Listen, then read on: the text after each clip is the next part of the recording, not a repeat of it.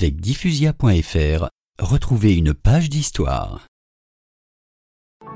À son ami Tourde, Charles écrit Je donne ma démission, je déteste la vie de garnison, je trouve le métier assommant en temps de paix.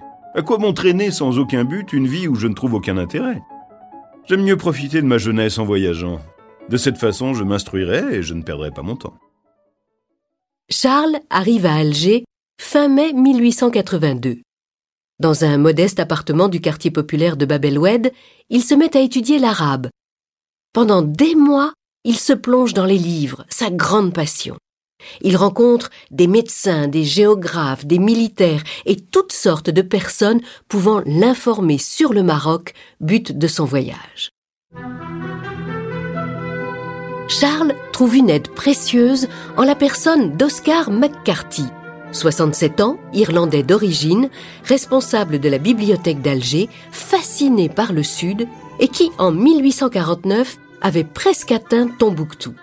Maintenant, il est trop âgé pour tenter d'explorer le Maroc, son rêve. Alors bien volontiers, McCarthy consent à faire profiter le jeune homme de son expérience.